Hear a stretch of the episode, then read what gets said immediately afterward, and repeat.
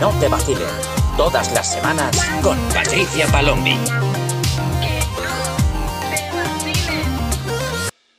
¿Qué pasa, gente chica? Yo soy Patricia Palombi y estás escuchando un episodio más de Que no te vacilen, el podcast donde hablamos sobre las relaciones de la generación Z y de la generación millennial.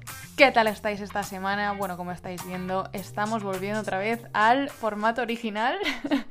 Esto no es algo que va a pasar más a menudo, espero.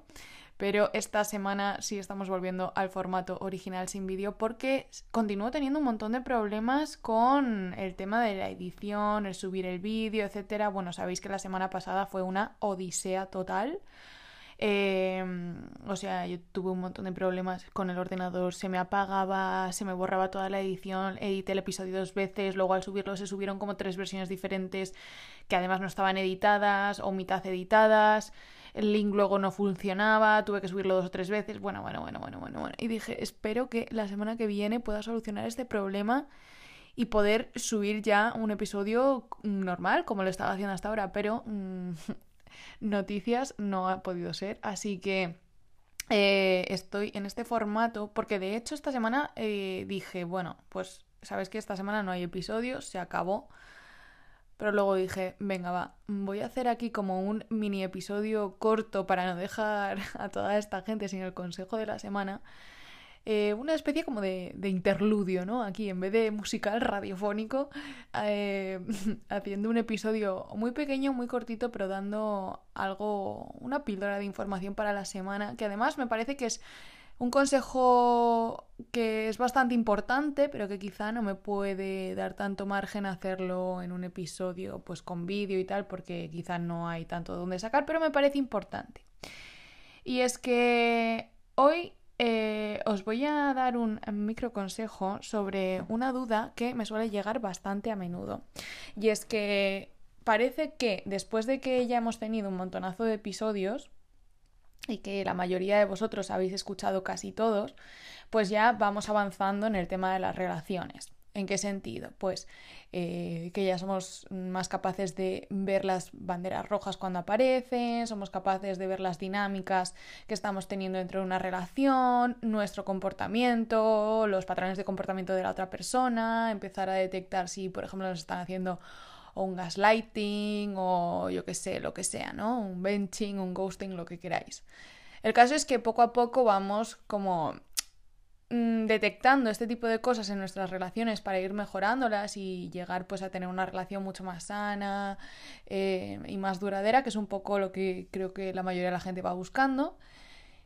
Pero hay una cuestión que al final parece que siempre está ahí presente, hagamos lo que hagamos. Y es que la mayoría de las veces cuando recibo mensajes son pues de gente que me dice, ah, mira Patricia, yo ya he aplicado todo esto, etcétera, etcétera, no sé qué, pero al final estoy en ese punto donde sí, bueno, yo he conseguido encontrar a esta persona que se está portando bastante bien conmigo, que tal, que cual, están teniendo unas dinámicas eh, bastante de parejas o incluso mm, sanas, ¿no? Hasta cierto punto, pero a pesar de todo, esa persona como que no se quiere comprometer y estamos haciendo todo, todo, todo, todo, pero eh, esta persona mm, como que no termina de comprometerse y tú muchas veces hablas pues del miedo en las relaciones, de esto, de lo otro, entonces al final esta persona ¿qué quiere? ¿Quiere, quiere estar conmigo o no?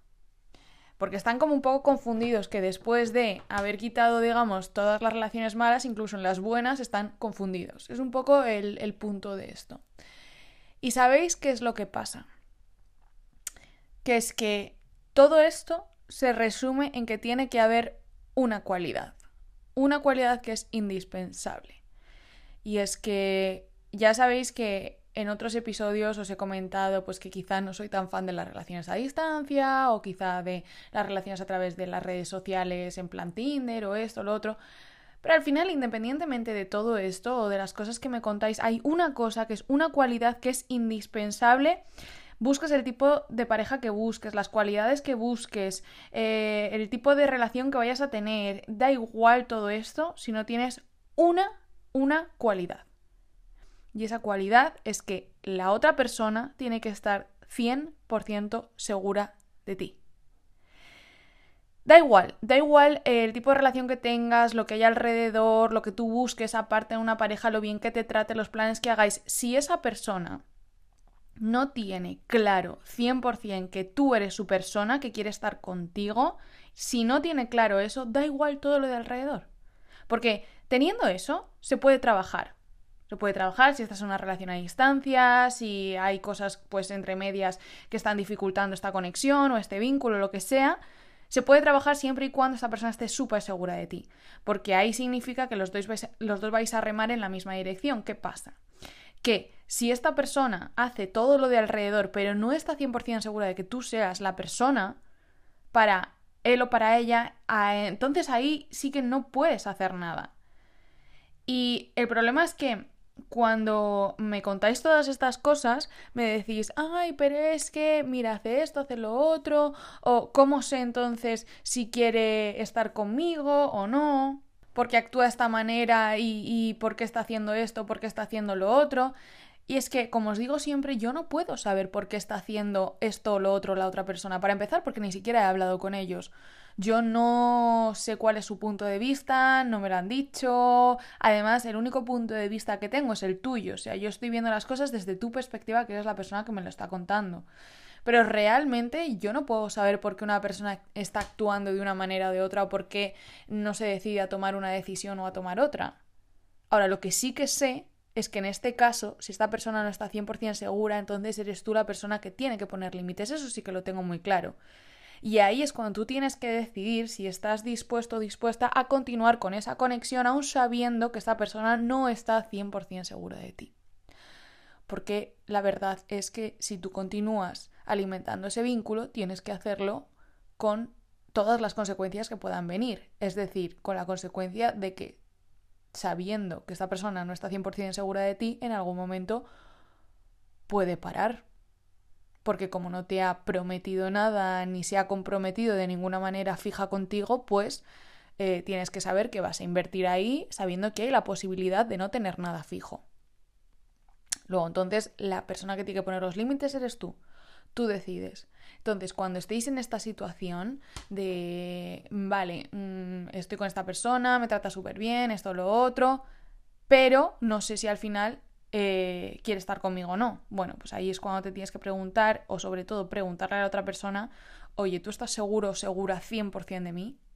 Porque si esa persona te dice, sí, estoy seguro de que tú eres la persona, entonces ahí quizá todavía se puede seguir eh, trabajando sobre ello para enfocar este vínculo en una dirección donde ambos estén satisfechos. Ahora, si eso falta, te repito, da igual el tipo de relación que tengas, el vínculo que tengas, lo bien que te trate, los planes que hagas, todo, todo, todo, que si no estás seguro de ti, no es una conexión fija y por lo tanto se puede perder porque no te ha prometido nada ni se ha comprometido de ninguna manera y esto puede ser igual de volátil que cualquier otra relación que puedas tener más esporádica.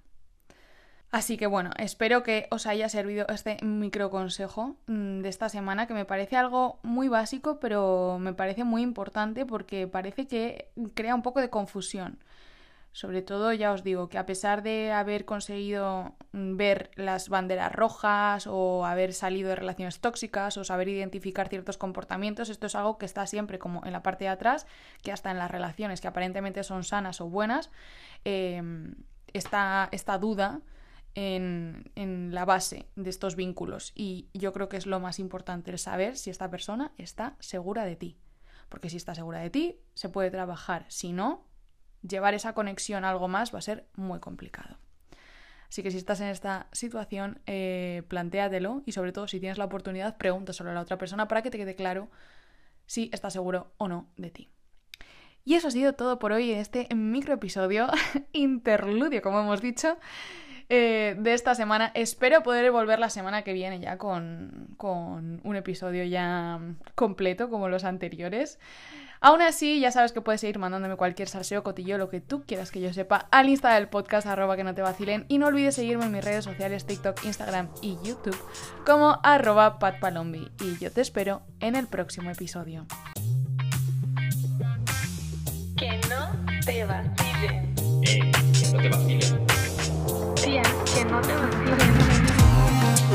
no te vacilen. Todas las semanas con Patricia Palombi.